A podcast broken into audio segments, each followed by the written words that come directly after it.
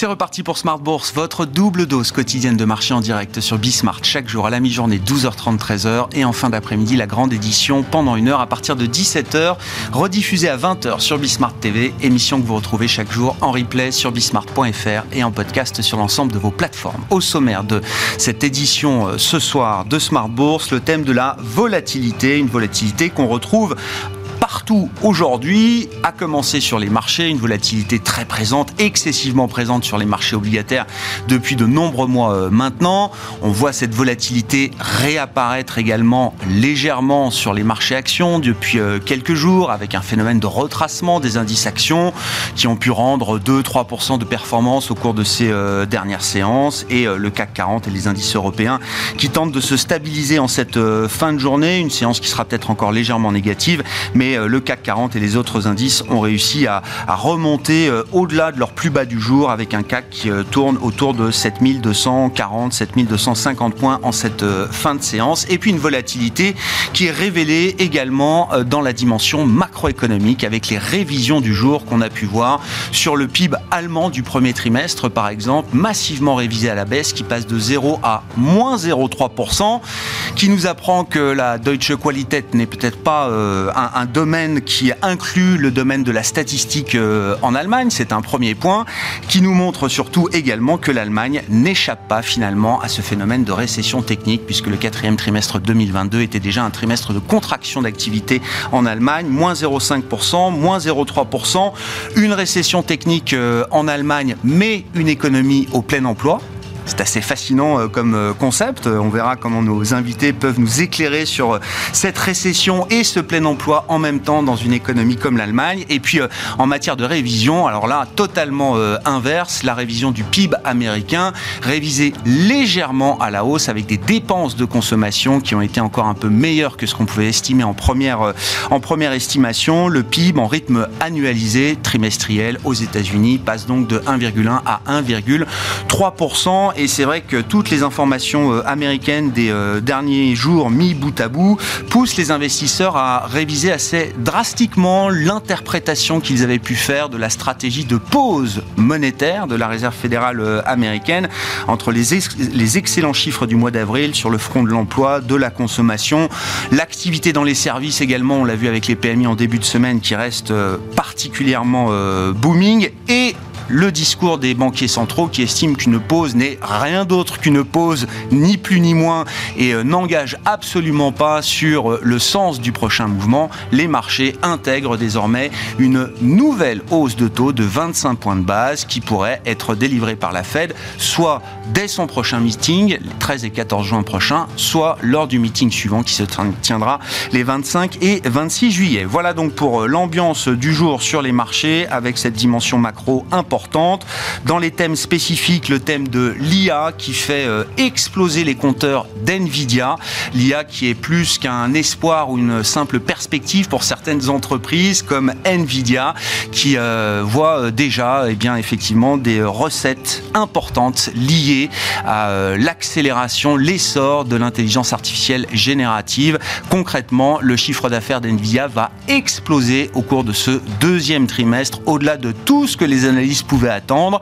11 milliards de dollars de ventes prévues par Nvidia sur ce deuxième trimestre. Le consensus des analystes était autour de 7 milliards. On est donc 50% au-dessus de euh, ce qu'estimait le consensus des analystes. Et traduction immédiate en matière de, cours de bourse avec une hausse de 25% du titre Nvidia aujourd'hui à plus de 700 milliards de dollars de capitalisation boursière. On a peut-être d'ailleurs une journée historique en matière de, de création euh, boursière pour un seul groupe coté euh, aux États-Unis aujourd'hui. Nvidia, donc la vedette du jour. Et puis nous parlerons également euh, d'innovation au sens large et d'innovation responsable dans le quart d'heure thématique de Smart Bourse. Comment est-ce que euh, cette approche euh, autour de l'innovation responsable peut être définie en tant qu'investisseur, investisseur en capital? Nous en parlerons avec la cofondatrice et associée de Revaya Capital, Alice Albizati, qui sera avec nous en plateau à partir de 17h45.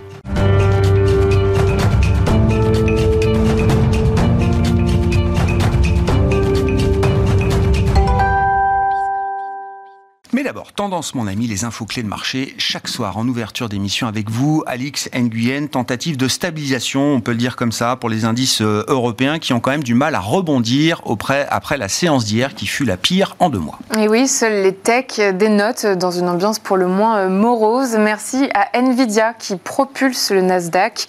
Pour rappel, hier, son titre a flambé de 28% après avoir dit s'attendre à un chiffre d'affaires pour le deuxième trimestre supérieur de plus de 50% aux estimations de Wall Street.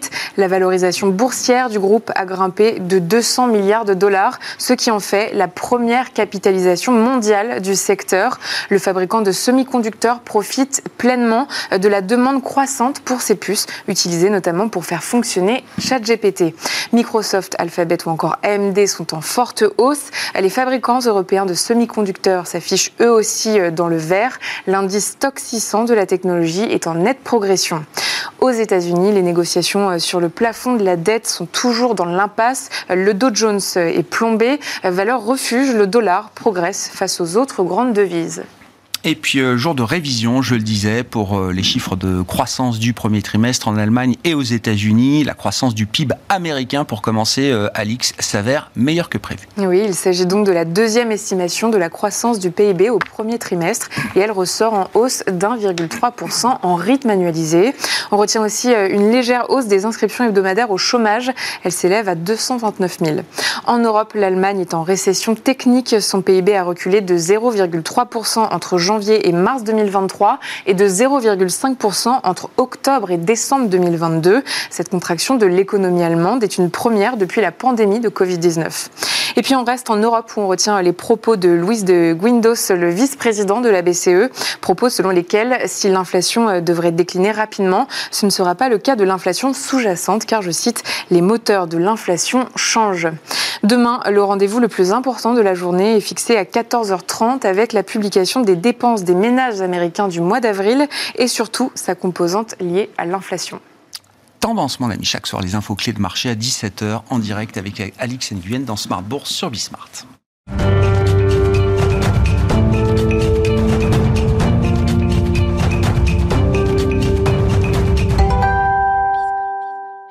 Trois invités avec nous chaque soir pour décrypter les mouvements de la planète marché. Malik Adou, qui est avec nous, le directeur de la gestion diversifiée de CPR Asset Management. Bonsoir Malik. Bonsoir Grégoire. Merci d'être là. Merci à Adrien Dumas de nous accompagner également. Bonsoir Adrien. Bonsoir, directeur des investissements de Mandarine Gestion. Et à nos côtés également Michel Martinez. Bonsoir Michel. Bonsoir. Chef économiste Europe de Société Générale CIB. Je commence avec vous Michel. Et euh, la macro, c'est vrai que c'est un signal qu'on avait un petit peu effacé, l'idée d'une récession, en tout cas aussi vite euh, en Allemagne, en l'occurrence, puisque c'est quand même l'événement du jour oui, l'Allemagne, après révision du PIB euh, du premier trimestre, est bel et bien en récession technique, deux trimestres de, contraction, tout en étant au plein emploi. Oui, et tout en continuant à investir massivement, euh, parce qu'on a des chiffres records d'investissement. Après, je pense qu'il faut. Euh, la, question principale, c'est pas tellement de savoir si l'Allemagne a été en récession technique, c'est de savoir si cette récession technique va s'approfondir euh, et qu'on va avoir une récession dure. Et là, je pense que, quand on regarde le panorama général, bah, je pense qu'il y a peu de chances que ça, arrive. Le, alors, on a une récession euh, technique, donc euh, deux, trimestres négatifs, moins 0,5, moins 0,3 euh, pour l'instant, tiré essentiellement par la consommation. Le, je ferai plusieurs remarques. La première remarque, c'est qu'il y a dans, la baisse de la consommation, il y a des composantes, en particulier énergétiques, qui sont importantes et qui ne vont pas se reproduire. Deuxième remarque, c'est que l'Allemagne a une tradition de sous-estimer fortement le niveau du PIB. Euh, sur les, les, 12 derniers trimestres, en moyenne, 9 fois sur 10, euh, les premières estimations, première et deuxième estimation, étaient sous-estimées. Et en moyenne, la révision un an après était par trimestre de 0,3 points. par trimestre Par trimestre, voilà. Donc, euh, euh, euh alors, ça, ça, ça, produit dans beaucoup de pays la, zone euro. Là, je, je, peux citer un autre pays, la zone euro. Si on prend la zone euro, par exemple, si on prenait le second trimestre 2022, la première, deuxième estimation, c'était 0,1. Aujourd'hui, la ah. dernière estimation, on est à 0,9. Personne ne le sait, Michel. On passe de 0,1 à 0,9. Personne ne le sait. Au mieux, on regarde la deuxième estimation. Oui, mais alors, ça, personne ne le sait. Mais les révisions, alors pour les États-Unis, les révisions sont énormes. On peut, pas, avoir des multiples x3, x4 un an plus tard. Euh, donc, euh, il faut avoir bien ça en tête. Et puis en plus, en ce qui concerne l'Allemagne, vous l'avez noté, euh, le marché de l'emploi qui est dynamique. Et donc, on a eu des, taux de croissance de l'emploi assez forts, hein, 0,3 points par trimestre, assez fort. Donc, ce qui fait que ça fait des gains, implicitement, ça ferait des gains de productivité très négatifs. Moi, ça me semble peu crédible. Mm. Euh, donc, euh, et on a eu tout. D'ailleurs, c'est une histoire qui s'est reproduite en Allemagne et ailleurs euh, depuis deux ans, hein, 2021, 2022, à savoir que dans les premières estimations, on se dit ah là là, les gains de productivité sont très négatifs, donc on va avoir beaucoup de croissance, un fort ralentissement de l'emploi parce que les entreprises vont serrer la vis. Et, et, et, en fait, ce qui s'est passé, c'est qu'on sous-estimait fortement la croissance et les gains de productivité n'étaient pas négatifs. Donc, le, et, et, je pense que les données sur le marché du travail sont beaucoup plus fiables ah. les données du PIB. Nettement plus fiable. Ah euh, en, France, c'est le cas aussi, et c'est lié, bien sûr, à notre système de protection sociale, puisqu'on a des fiches de paix, on a euh, euh, toutes les cotisations les, sociales, les impôts qui sont prélevés dessus, et donc on a une vision immédiate extrêmement bonne de, de, la situation du marché du travail, à la fois salaire et création d'emplois. Alors que les premières estimations du PIB ne sont faites qu'à partir que d'enquêtes euh, euh, partielles. j'entends. C'est intéressant parce que dans ce moment de volatilité et, je sais pas de, transformation peut-être majeure de, de l'économie ou des économies, je crois que tous les investisseurs euh, sont attentifs à la fiabilité des données et cherchent la donnée la plus fiable possible, la plus immédiate possible également. L'emploi est toujours considéré comme un indicateur un peu retardé, mais il a quand même l'avantage d'avoir cette fiabilité oui, d'autres indicateurs et d'autres statistiques non pas. En temps réel, voilà. En, temps réel, oui. Euh, emploi et salaire en temps réel, euh, c'est très rarement révisé, jamais. Euh, et donc, euh, alors, je parle de l'Europe, hein, parce qu'à cause, pareil, de la façon dont le système de protection sociale est, basé. C'est que je comprends. On, a toute l'information. C'est pas le cas aux États-Unis, mais, mais, mais pour l'Europe, c'est les meilleurs indicateurs. Il n'y a, pas photo. Et là, quand vous regardez les données d'emploi immédiates, donc vous dites que bah, l'Allemagne, l'Allemagne n'affichera pas un troisième trimestre consécutif de bah, négatif, pas, parce de cette ampleur en tout cas. Euh, là, la, la, conséquence de tout ça, c'est qu'on a, on a un taux qui est en train d'exploser. Donc, euh, voilà, ça paraît, tout est possible, mais ça paraît un peu bizarre de, de, continuer à penser que le, le consommateur allemand va, va, peiner. Et puis après, dans les, les, chiffres du PIB, dans la ventilation du PIB allemand, il y a quand même des, indications qui sont, qui sont intéressantes. Je, je mentionnais la, la, dynamique de l'investissement, il y a aussi la production industrielle qui rebondit très fortement. Euh, Alors que les enquêtes sont hyper négatives en matière manufacturière et industrielle. Là aussi, enfin, c'est. L'enquête PMI, il faut oublier. Faut oublier, c'est vrai. Elle, est, déconnectée aujourd'hui. Complètement déconnectée. Euh, l'enquête, il faut euh, dans le secteur manufacturier, elle, est légèrement en dessous de la moyenne historique. Donc c'est pas, il n'y a pas de déconnexion majeure. Hmm. C'est une croissance molle, mais c'est pas la récession dure. On va dans le mur. Qu'est-ce que ça change pour la Banque centrale euh, européenne? Et j'allais dire pour euh, enfin l'appareil politique euh, allemand C'est au moment où Olaf Scholz finalement prend conscience qu'il n'y aura pas de récession et, et, l'affirme publiquement, mmh. ben boum, il y a cette révision qui vient. ça peut changer, comme je dis, ça peut changer. Oui, mais c'est dans un an que ça changera, Michel. enfin, la, prochaine réunion de la BCE, c'est le 15 juin, quoi. oui, non, mais c'est un exercice difficile, effectivement, de faire, faire la politique monétaire. Et c'est pour ça qu'il faut une panoplie euh, d'indicateurs. Et dans la panoplie d'indicateurs, si, on prend la, Banque centrale, ce qui va la marquer, je pense que c'est les, pressions inflationnistes, le fait que les marges des entreprises restent extrêmement élevées. Euh, dont on parlait de savoir une fiabilité de, de, données. Du côté macro, je cite l'emploi, mais après, dans les données micro, il y a les résultats des entreprises. Quand une entreprise dit fait, mon résultat a fait plus tant, bah, ça, on, a, on peut considérer que c'est fiable. Euh, et donc ça, c'est pas des signaux. Euh, et en plus, quand elle dit je continue à investir, on peut pas considérer que c'est des signaux qu'on est en train de serrer la vis partout et qu'on va se casser la figure dans, trois mois ou six mois. Ouais. C'est pas la récession endogène auto-entretenue. Euh. Non, non, il faut des, il faut des, récessions endogènes. Ça, se, ça arrive, effectivement, ça arrive quand les marges des entreprises passent à des niveaux critiques et poussent les entreprises à faire des coupes claires dans la dépense, que ce soit emploi et capex. On n'y est pas du tout. Ouais, je comprends. Et donc, en matière de politique, si même la Fed a du mal à se mettre en pause euh, après 500 euh, points de base de hausse de taux, euh, c'est pas du tout le sujet de la discon au sein de la BCE le 15 juin prochain. Bah, vous connaissez oui, je sais, non, notre discours. on n'arrête pas de répéter depuis longtemps que les, les, banques centrales baisseront pas les taux cette année. et que la Banque Centrale Européenne a encore du chemin à faire. Nous, on dit au moins jusqu'à 4. Et, après, ça va dépendre de, de, euh, l'inflation sous-jacente, mais euh,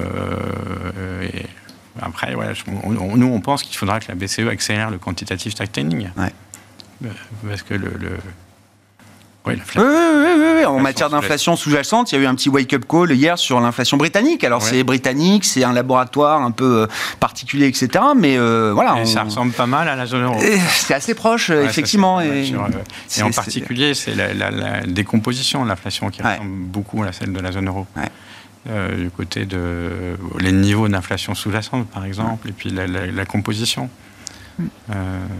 Bon, mais non, mais c'est intéressant parce que ces éléments viennent au moment où le marché est en train de, reconsidérer un peu le concept de pause, par exemple, de la Réserve fédérale américaine. Malik, vos commentaires. Comment on s'y retrouve un peu là, dans, la, macro aujourd'hui entre des données dures, des données d'enquête qui ne donnent pas tout à fait la même lecture, sans parler des révisions qui parfois changent complètement l'histoire euh, passée euh, un an après, et puis euh, ben, en quelques jours, le marché qui considère que la pause de la Fed, ben, en fait, c'est pas pour tout de suite. Quoi.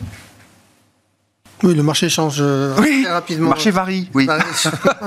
change très rapidement. Non, ce qui est marquant dans les derniers, euh, dans les dernières euh, statistiques parues un peu partout, c'est la déconnexion entre le, les services et, et l'industrie. ça, c'est vraiment très marquant. On n'a jamais eu autant d'écart. C'est plus, de 10 points d'écart. Hein. Oui, c'est plus de 10 points d'écart et c'est partout. C'est homogène partout. On le remarque partout. Et un marché de l'emploi, comme vous le mentionnez, qui est très résistant, qui permet donc aux consommateurs d'être encore présents. Euh, et donc, euh, le marché, lui, un marché action, apprécie plutôt plutôt cette situation-là, parce que ça permet d'envisager que les bénéfices d'entreprise vont vont, se maintenir à des niveaux acceptables et qu'il n'y aura pas euh, une récession des bénéfices attendus des entreprises comme beaucoup l'anticipaient avec la récession qui était anticipée par beaucoup. Quelqu'un qui travaille, qui a un salaire, c'est quelqu'un qui peut encore consommer. Et en plus, on embauche. On embauche. Euh, et puis les entreprises vous disent, même si je, vois qu'il y a un ralentissement de l'activité, je ne vais pas céder euh, je vais continuer à maintenir parce que j'ai eu par le passé des difficultés à recruter au moment où l'activité repartait. Donc là, on a un socle assez solide qui, qui permet euh, à la consommation de se maintenir. Ensuite, euh, si on parle sur le marché américain, avec le problème de, du relèvement du plafond de la dette, il n'y a pas de stress particulier non plus là-dessus, sauf sur le, sur le marché trésor, des bons du trésor à court terme. Hein puisque euh, sur la maturité juin, là, on a ah. des 300 BP au-dessus de la maturité mai, mais c'est une dislocation très localisée.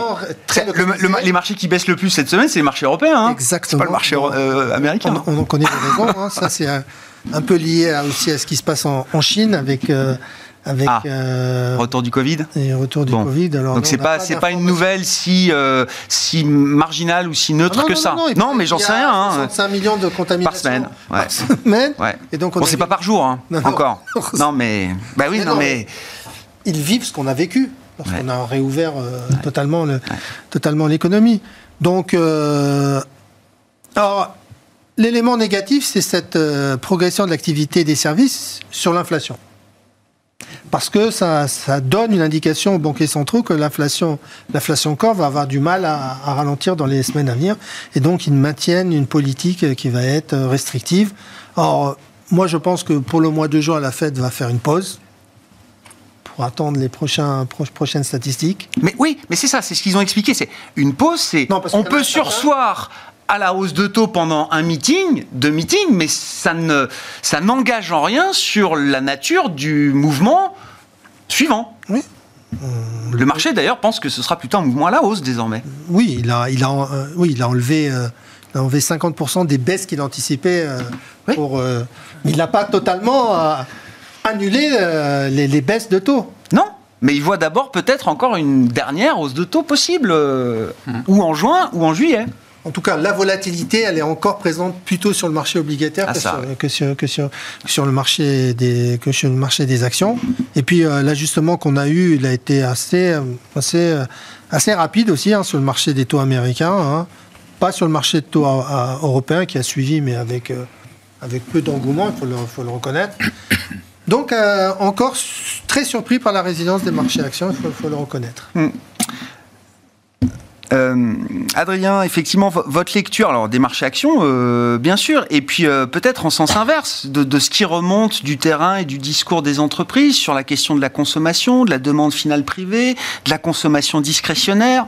On a vu un petit coup d'arrêt boursier, en tout cas sur sur le secteur du luxe, par exemple, cette cette semaine. Est-ce que est-ce que derrière ça, il y a des interrogations effectivement sur la capacité d'une demande discrétionnaire à tenir encore, comme comme on l'a pu le voir jusqu'à présent euh, Oui, bah, c'est un sujet quand même qui est là, je veux dire, depuis le début des publications du premier trimestre. On a quand même eu, de manière générale, une saison de publication assez exceptionnelle, aussi bien en Europe qu'aux États-Unis. hein. Les niveaux de surprise positive étaient euh, très très élevés quand on regarde historiquement. Et en moyenne, on a eu des réactions euh, neutres, voire plutôt négatives. Ça. Et avec des, effectivement des entreprises qui, pour l'instant, se projettent encore peu sur la fin d'année, qui est quand même la question principale, notamment dès qu'on est peu exposé aux États-Unis, où là, la question est, bah oui, est-ce que cette hausse des taux va commencer à avoir un impact vraiment sur, sur l'économie à partir du troisième ou quatrième trimestre? En Europe, la situation est un peu différente parce que, bah, c'est les, les chiffres de l'Allemagne qui soient justes ou faux, euh, en tout cas, ils nous sont faux par nature, mais- En fait, on va avoir des bases de comparaison en Ouais. fin d'année en Europe qui seront beaucoup plus Ouais, agréables parce qu'on a des prix de l'énergie qui ont déjà qui ont beaucoup baissé entre juillet, août et septembre. Et donc, normalement, on a euh, une, une visibilité un peu plus forte. Donc, dans l'ensemble, les entreprises, elles ont été prudentes. Elles ont toutes bien publié, mais elles n'ont pas voulu trop s'engager. Et donc, oui, on a eu plutôt des prises de profit après des marchés, notamment en Europe, qui, depuis euh, les bas de septembre, avaient quand même euh, extrêmement bien performé. Donc, oui, depuis, euh, bah, les entreprises ne sont pas particulièrement paniquées. Je partage l'idée qu'elles continuent à investir, qu'elles continuent à recruter.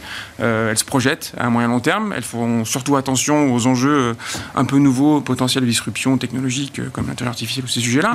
Mais il n'y a, pas de- il y a pas de message particulièrement négatif. Sur le sujet du luxe, ouais, il y a un empilement de, de signaux. Là, le premier, c'est que jusque-là, c'était, j'allais dire, le secteur porté comme étant celui qui répondait, qui répondait particulièrement au contexte actuel, avec une réouverture de l'économie chinoise, avec euh, du pricing power et une demande du consommateur qui était là. Voilà, dès qu'il y a un petit grain de sable, il y en a eu même deux le même jour en fait. hein. Il y a eu euh, des signaux un peu négatifs sur la consommation aux États-Unis, mais qu'on connaissait déjà. hein. Le VMH a publié par exemple au premier trimestre déjà un ralentissement du consommateur américain. Chanel confirmait aujourd'hui Voilà. qu'effectivement, depuis novembre, sur le marché américain, euh, ça a ralenti. Hermès avait un message un peu différent, donc euh, Ouais. chacun regarde ça avec son, avec son prisme.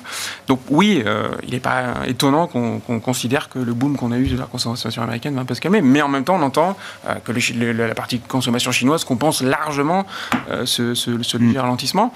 Voilà, puis à, à côté de ça, vous ajoutez effectivement le sujet du, du Covid potentiel en Chine, en tout cas d'une résurgence d'un nouveau variant qui pose question sur euh, la rapidité de la réouverture de, l'éco- de- de cette économie. Mais voilà, dans l'ensemble, euh, pour l'instant, on n'a pas de grands signaux alarmants de, euh, de, de décrochage de marché sous-jacent. Le, le sujet principal, à mon avis, en tout cas, c'est ce que je constate quand on rencontre entreprise au quotidien, c'est le sujet du résidentiel aux États-Unis. Ça, il y a Ça, une- d'accord. un ralentissement évident. Ouais. Euh, ça concerne certaines industries, certaines entreprises, mais en dehors de ça, pour l'instant, Oui, puis là aussi, c'est pas tout l'immobilier. C'est euh, alors il y, a- la partie bureau. Je sais pas. J'ai écouté et lu quelques commentaires après la publication d'un Toll Brothers aux États-Unis cette semaine. Donc promoteur immobilier, c'est plutôt du haut de gamme. euh, mais strong demand, Enfin, je- forte demande, shortage de logements, pénurie. Les marges sont, euh, sont, sont au top. Enfin, je veux dire, euh, pour l'investisseur boursier, euh, c'est quand même un cas, euh, enfin, je Ah veux oui, dire, qui est, qui est- qui est intact, quoi. Oui, complètement. c'est des boîtes, enfin, les, le- le- les- les valeurs de ce secteur, c'est du secteur immobilier, c'est- plus 30, plus 40% depuis le début de l'année aux États-Unis, hein. Alors que tous les jours, on a des gros titres sur euh, attention, immobilier, euh, c'est le drame, Ah oui, il y a euh, etc. peu de Quoi. baisse de prix, il y a l'effet hausse de taux, il y a eu les spreads de crédit qui sont tendus après ce qui s'est passé sur quelques banques américaines, donc on pouvait assez rapidement Ouais, faire un scénario noir. Pour l'instant, euh, effectivement, les, Non, mais les c'est surtout- opérateurs dans cette C'est industrie surtout que le, le- niveau des mises en chantier est extrêmement bas. Hmm. Il est, puis là, il plafonne depuis euh, du moins. Oui, c'est ça. il- Ce que a- je comprends, c'est qu'il vit du stock qui a déjà été construit en partie, en fait. hein. Voilà. C'est ça. Oui, c'est ça. Et donc, euh, mais on, on a, euh, même compte tenu des conditions de taux euh, actuelles de crédit, on a actuellement un niveau de mise en chantier aux États-Unis qui est euh, très inférieur à Ah la oui. de- demande de, de moyen terme implicite. Donc on va à ce rythme-là, on va, comme vous le dites, on va écouler les stocks, même en maintenant les taux à 5, à 5,5, 6. C'est pas un sujet. Ça. Donc ça veut dire que le potentiel, ça peut rester à ces, à, ces, niveaux très bas pendant longtemps. Là, ça, là, ça, ça, ça oscille au même niveau depuis 6 euh, mois. Ça peut durer encore 6 mois, mais euh, il n'y a pas de potentiel de baisse. Hmm.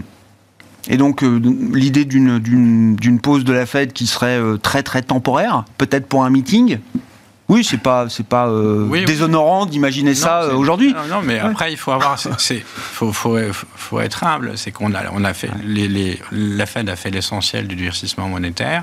Surtout si on rajoute les durcissements des conditions de crédit qui doivent représenter 50 mm. points de base de hausse des taux. Donc on, est, on va dire on est à 5,5, légèrement au-dessus. Euh, après, le, est-ce que c'est suffisant pour décourager euh, toutes les décisions d'investissement euh, voilà, de, l'économie américaine? Ça, euh, normalement, ça devrait l'être, mais, mais il, y a beaucoup il, y a, quand même beaucoup d'incertitudes. Donc voilà, le, risque, il est plutôt qui est toujours à la hausse. C'est ce qu'on comprend à la sortie des minutes, notamment oui, publiées hier soir. Adrien, il y a des refinancements. Pour beaucoup d'entreprises, en fait, elles ne subissent pas encore la hausse des taux réels. Ah non, non. Beaucoup de refinancements à venir, là, on va dire plutôt sur la deuxième partie de 2023 et début du Ouais, c'est ça, oui, oui. De toute façon, pour l'effet incitatif de ralentissement de l'investissement, il est pour l'instant quasi nul. Les entreprises, elles ont beaucoup de cash, hum. donc elles peuvent s'autofinancer. Avec ces taux de profit extraordinaires, je ne sais pas quels sont les taux d'autofinancement, mais euh, au niveau macro, on a des taux, des taux d'autofinancement qui sont euh, qu'on n'a pas vu depuis très très longtemps. il y a une discipline financière euh, qui s'est appliquée pendant trois ans, effectivement. avec le, les, marges faites depuis deux ans, cash accumulé, il y a de quoi, il y a de quoi financer l'investissement.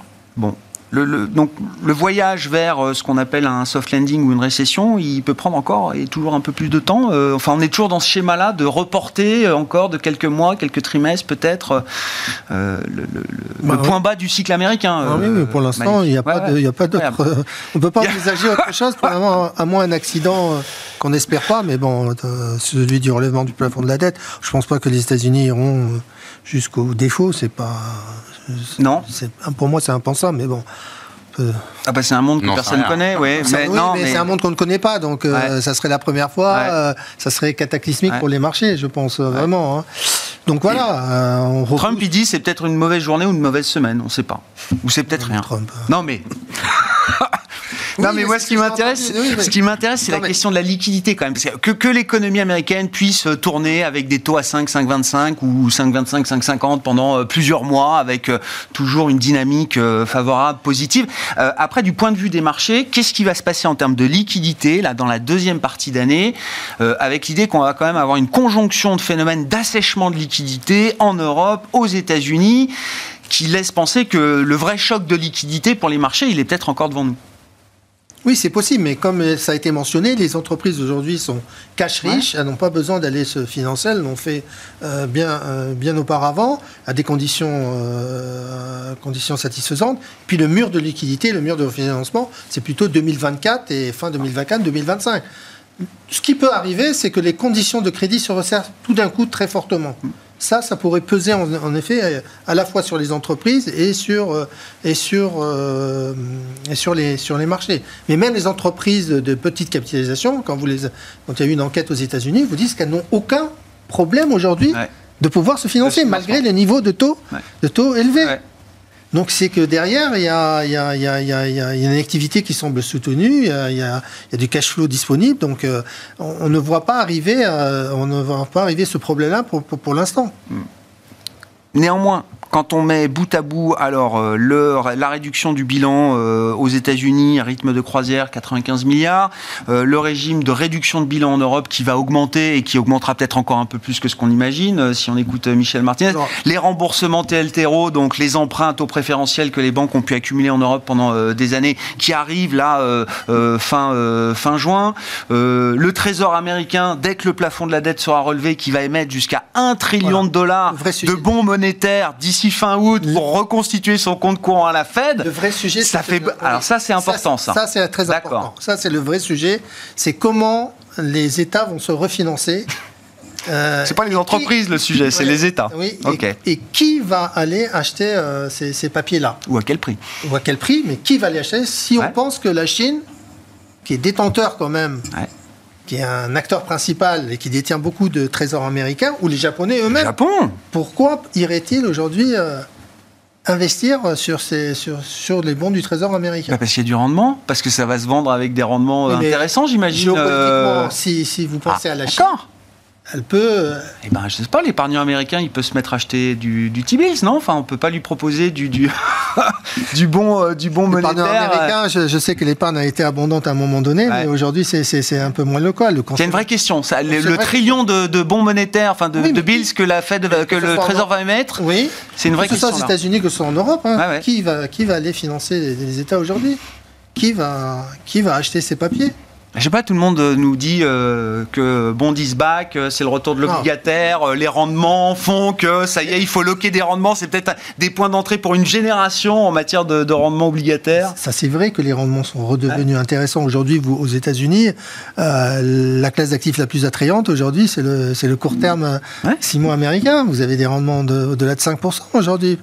Voilà. Mais aujourd'hui, il y a un mur de dette qui s'est construit, il faut le financer à ces niveaux-là ça devient dangereux. C'est pour ça que les États ou les banques centrales doivent faire attention à ne pas relever aussi très fortement les taux d'intérêt, parce que ça va finir par, par impacter très négativement euh, euh, à la fois le financement des États, mais derrière la, la, la, croissance économique. On arrive à un point de douleur là, en matière de, de capacité de financement des États, que ce soit en Europe, aux États-Unis Michel, en tout cas, pas, pas, pas, cette année, je crois pas. Euh, nous, nous, on voit plutôt les problèmes de finances publiques. Euh, commencer à émerger euh, au-delà de 2024. Euh, donc là, je vais mettre de côté la question de la liquidité, mais, mais pour nous, d'un point de vue macro, c'est ce qu'on appelle l'effet boule de neige euh, qui, qui, va jouer. C'est là on, on a en ce moment les, les, les effets positifs, bons, bons effets de l'inflation, c'est-à-dire qu'on a aussi des recettes fiscales avec. Euh, la croissance du PIB nominal forte, et donc ça, ça, fait baisser les ratios de dette sur PIB, et puis en plus il y a les rentrées fiscales, donc on a les, les déficits qui s'améliorent dans quasiment tous les pays.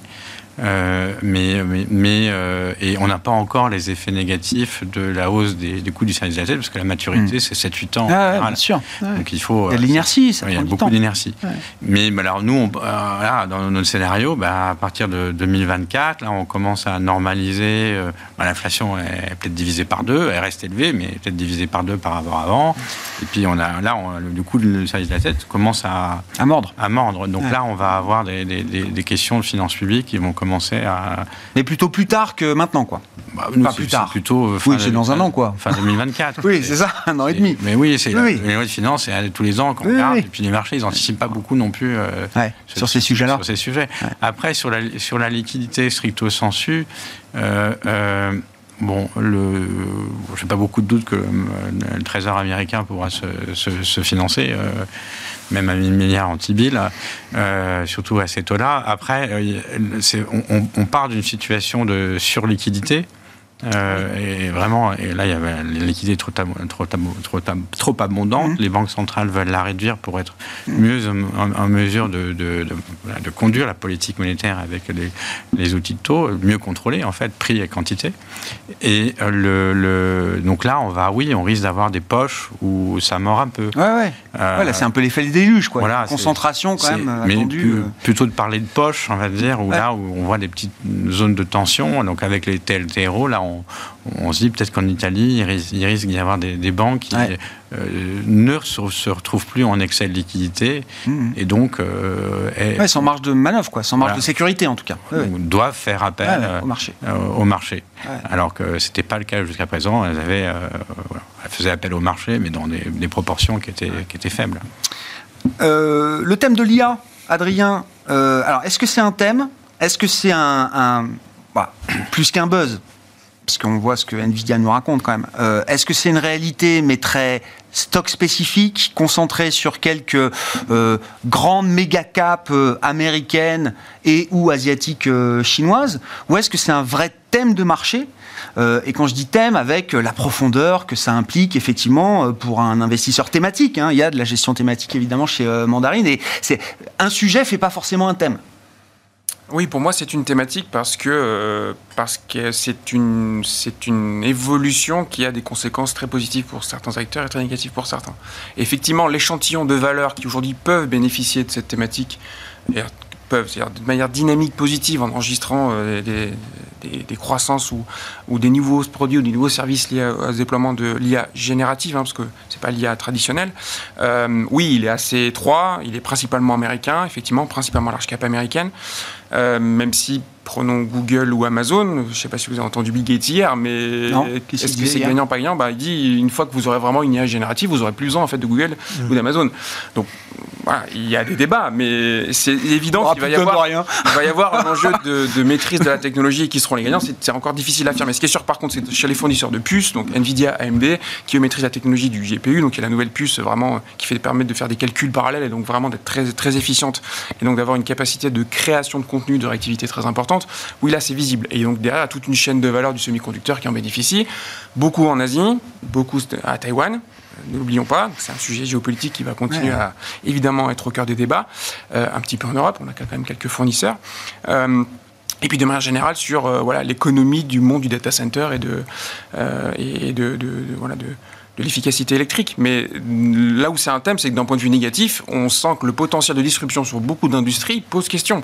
Euh, tous les jours, on a des secteurs qui sont sous pression parce qu'on voit ce déploiement d'intelligence artificielle générative rapide euh, et avec des conséquences potentielles sur des business models assez établis. Euh, les services informatiques, les helpdesk, le cas de téléperformance est assez intéressant sur ce, point de vue-là en Europe. Hein. C'est un titre qui est beaucoup sous pression depuis, depuis maintenant deux mois sur cette thématique d'intelligence artificielle tous les fournisseurs de données traditionnels, juridiques par exemple, qui étaient un peu sous pression. Euh, donc oui, il y, a, pour moi c'est une thématique parce que ça, ça crée deux. Intéressant, parce que moi j'entends des gens qui me disent ah bah tiens téléperformance, ils vont profiter de l'IA, faut jouer téléperf. Dites, euh, euh, dans, dans, dans, les faits un peu courbangie, etc., euh, c'est plutôt l'idée que c'est un acteur qui va peut-être souffrir avant de maîtriser l'usage et de repenser peut-être son modèle d'affaires, etc. maîtriser l'usage, je pense qu'il le maîtrise. Oui, c'est dans ce sens-là où c'est positif, c'est que c'est des sujets qui sont déjà traités, ils ont déjà des compétences. Mais le modèle d'affaires, j'ai pas. C'est est-ce qu'en fait il y a une partie du business qui va pas juste seulement disparaître parce que en fait on va passer à une solution qui est beaucoup plus tranchée et plus disruptive. Mais donc c'est un vrai thème. Ce que je veux dire, c'est pas c'est pas un thème qui va rejoindre dans trois mois le cimetière métaverse. thèmes euh, crypto, blockchain, métaverse. Moi, je m'étais alerté le jour où Carrefour avait publié un communiqué en pleine séance pour dire qu'ils utilisaient la blockchain dans la logistique et que c'était formidable. Euh, bon, évidemment qu'ils utilisent la blockchain, mais ce que je veux dire, ça n'a pas fait une révolution sur le plan des marchés pour, euh, pour Carrefour. Quoi. Prenons les, choses autrement. Nvidia vient de publier des attentes pour le deuxième trimestre, 50% ah avec 80% de croissance dans son activité data center.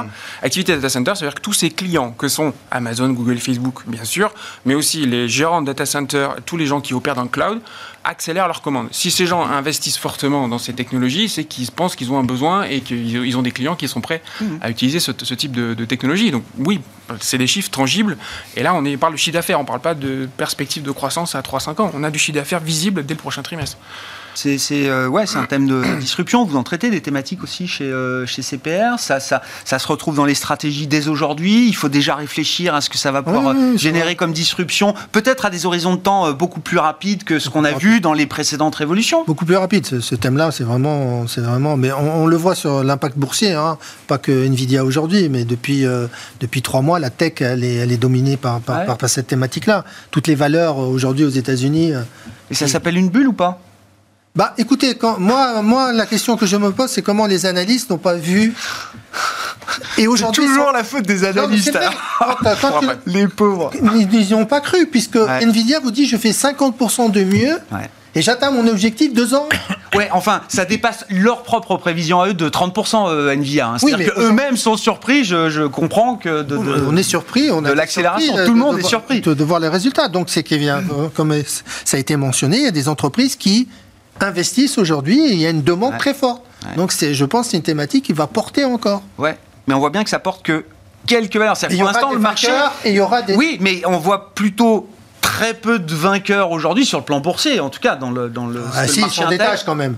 Oui, ils s'en détachent, mais c'est ah. quelques entreprises. Oui.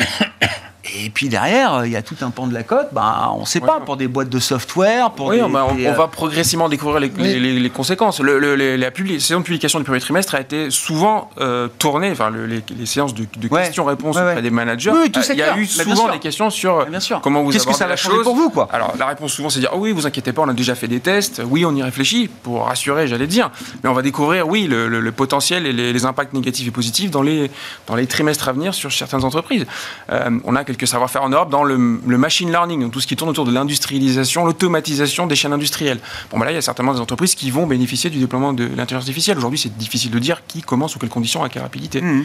Mais voilà, on, va, je pense qu'on va, on va, non, aura une profondeur de marché par redondance. Alors, ça se retrouve chez les, les, les pure players de la thématique, euh, les vendeurs de puces, euh, chez euh, les concepteurs de serveurs et ceux qui abritent les data centers, et puis ceux qui s'occupent de l'efficience énergétique de ces data centers. Oui, aussi. Donc, on va un peu loin dans la chaîne, mais là, on a des boîtes chez nous qui sont exposées à ce genre de. oui, le, grand réalise 15% de son chiffre d'affaires auprès 15%. data centers. Schneider, c'est 17-18%.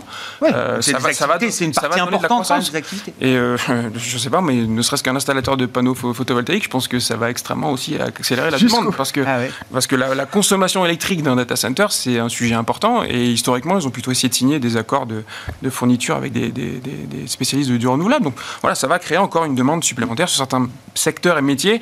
Voilà, je pense que effectivement, l'analyse fine d'industrie par industrie, on va la, on va la découvrir dans les, dans les trimestres à venir. Bon, c'est un thème de marché avec tout ce que ça implique d'anticipation, euh, d'excitation, d'enthousiasme. Oui, c'est sûr qu'NVIDIA ah, bah a quasiment 20 fois le chiffre d'affaires aujourd'hui. Il va falloir vraiment que le, le déploiement... d'affaires. 20 fois le chiffre d'affaires. Voilà. Donc quoi Si on en a, il vaut mieux alléger un peu ou bah, euh, faut refaire des estimations sur la, taille du marché adressable, la part de marché qu'on estime. Aujourd'hui, le sujet c'est que Nvidia maîtrise 85% de part de marché sur les GPU parce qu'ils ont une technologie euh, euh, exceptionnelle.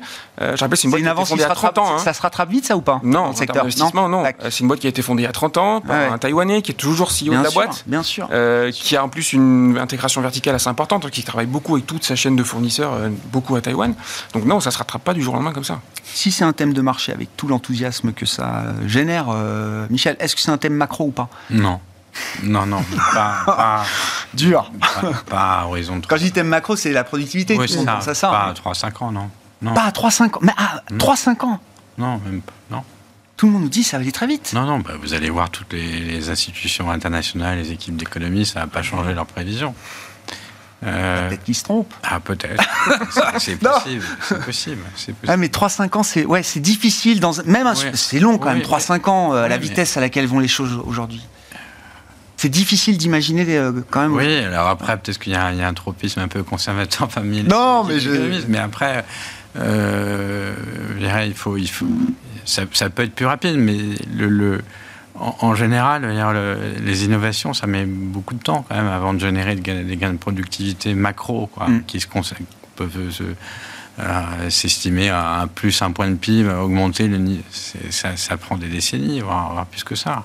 Ça prend des décennies parce qu'il y a toujours la question de l'emploi de comment on, gère euh, la, transformation brutale que ça peut impliquer pour un certain nombre de, secteurs. Il y a des questions d'emploi, il y a des questions aussi d'organisation des entreprises. Euh, il y, a, des, pour les services publics, pareil. Euh, donc, il y, a, les questions d'emploi et puis d'organisation, de pouvoir mm. l'exploiter, de, en, tirer le meilleur.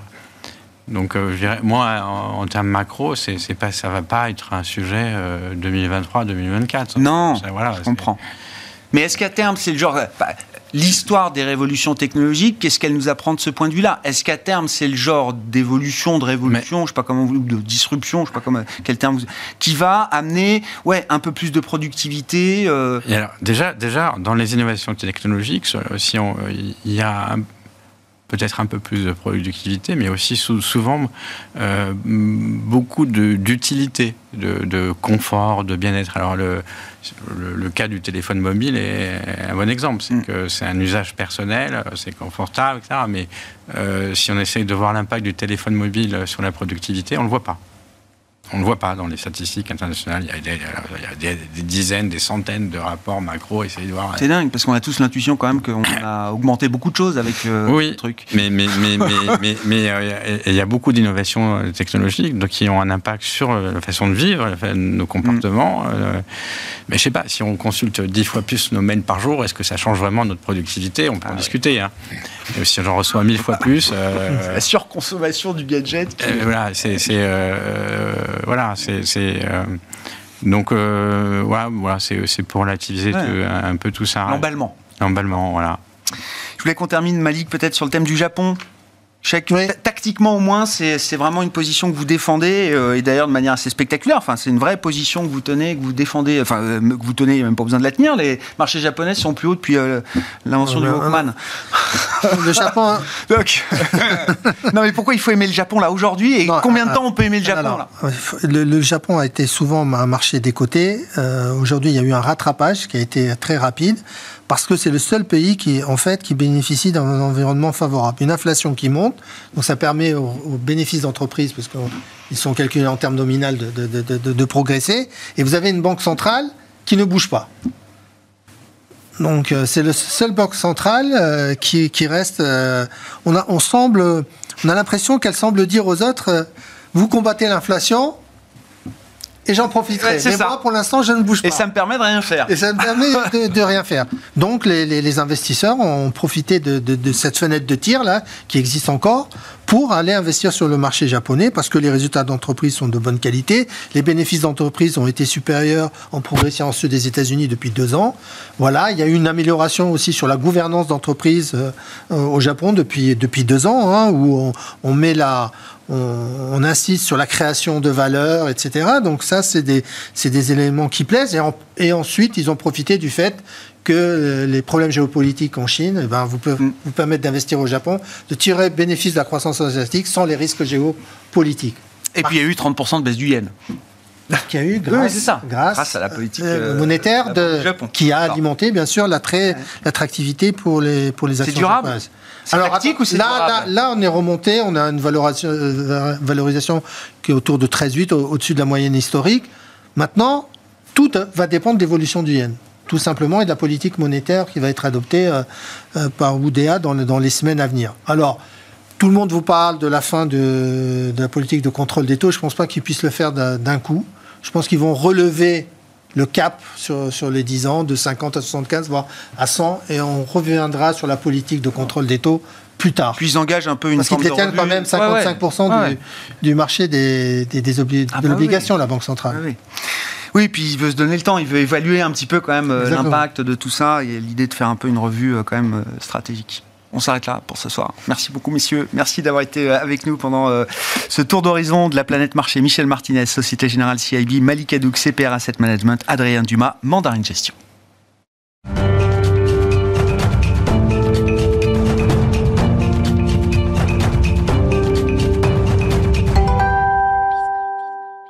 Dernier quart d'heure de Smartbourg chaque soir, c'est le quart d'heure thématique. Le thème ce soir, c'est de, c'est celui de l'innovation responsable. Comment investir de manière responsable, évidemment, dans l'innovation responsable. On en parle avec Alice Albizati, associée et cofondatrice de Revaya. Bonsoir Alice. Merci beaucoup d'être là ce soir.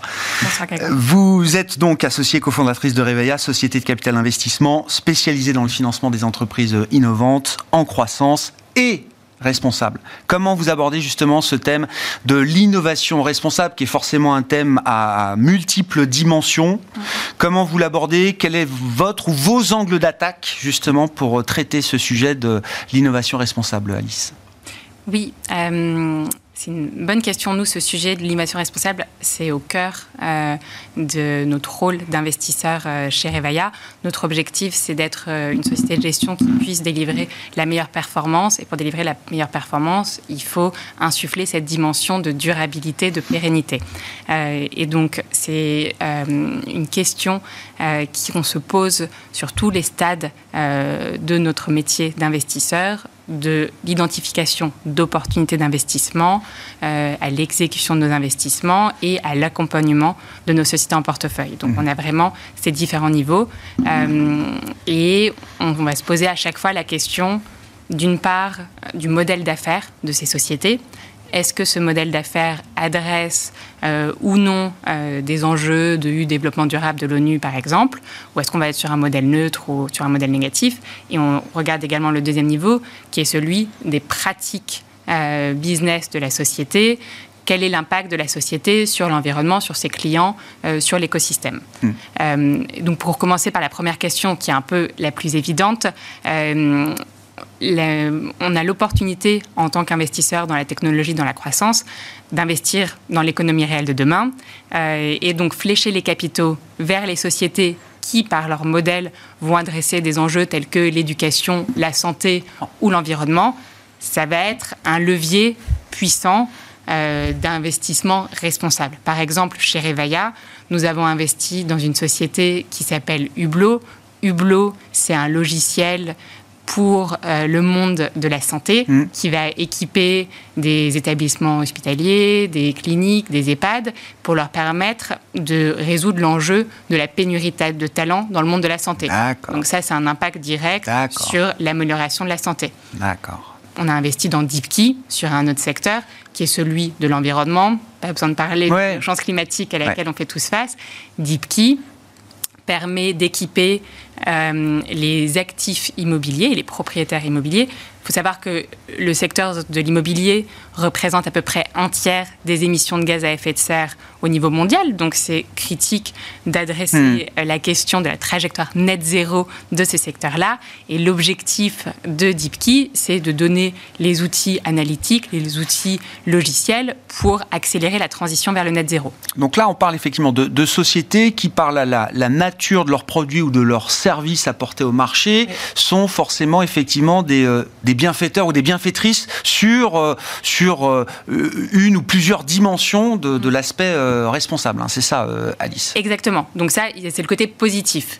il y a d'autres entreprises qui, à l'inverse, pas leur modèle, vont avoir un impact, des externalités négatives sur certains champs, soit environnementaux, euh, sociétaux, euh, c'est les principaux euh, piliers.